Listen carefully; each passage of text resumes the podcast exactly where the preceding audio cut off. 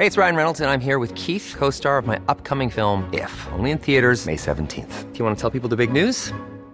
All right, I'll do it. Sign up now and you'll get unlimited for $15 a month in six months of Paramount Plus Essential Plan on us. Mintmobile.com slash switch. Upfront payment of $45 equivalent to $15 per month. Unlimited over 40 gigabytes per month. Face lower speeds. Videos at 480p. Active Mint customers by 531.24 get six months of Paramount Plus Essential Plan. Auto renews after six months. Offer ends May 31st, 2024. Separate Paramount Plus registration required. Terms and conditions apply if rated PG.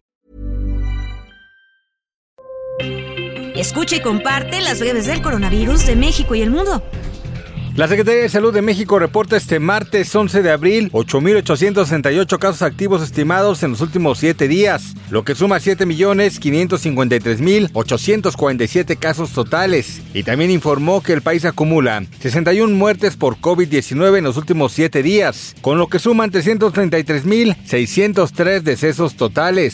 Hugo López Gatel, titular de la Subsecretaría de Prevención y Promoción de la Salud, informó que nuestro país acumula 14 semanas consecutivas con reducción de contagios, hospitalizaciones y muertes por COVID-19. Dijo que en las cinco primeras semanas del 2023 se dio una reducción rápida. Después hubo una contracción en la velocidad, pero en las dos semanas recientes se retomó la velocidad en la reducción de contagios y hospitalizaciones.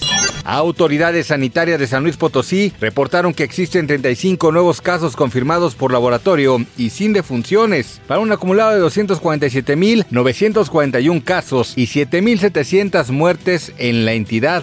El presidente de Estados Unidos, Joe Biden, firmó el lunes pasado una ley que da por finalizada la emergencia sanitaria declarada por la pandemia de COVID-19. Así informó la Casa Blanca. Luego de este acto, el presidente López Obrador dio a conocer que el gobierno mexicano también analiza poner fin a la declaratoria de emergencia sanitaria. Autoridades sanitarias de Estados Unidos anunciaron que al finalizar abril, los estadounidenses seguirán teniendo acceso a las pruebas diagnósticas del virus, pero ahora cada ciudadano tendrá que pagar su costo, o al menos parte del costo.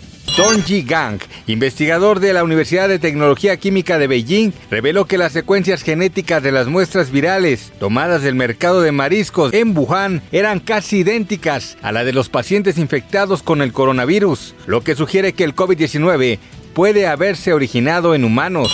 La Organización Mundial de la Salud y UNITAE, con el apoyo de Medicines Law and Policy, publicaron un documento informativo para facilitar el acceso de los países a tratamientos asequibles contra el COVID-19. El documento informativo contiene información general y recursos sobre los diferentes tratamientos disponibles, como los antivíricos orales y otras licencias pertinentes para los tratamientos contra COVID-19. Investigadores del Columbia University Earring Medical Center en Estados Unidos dieron a conocer que los bebés nacidos de madres que padecieron COVID-19 leve o asintomática durante el embarazo no tuvieron impacto en su desarrollo cerebral.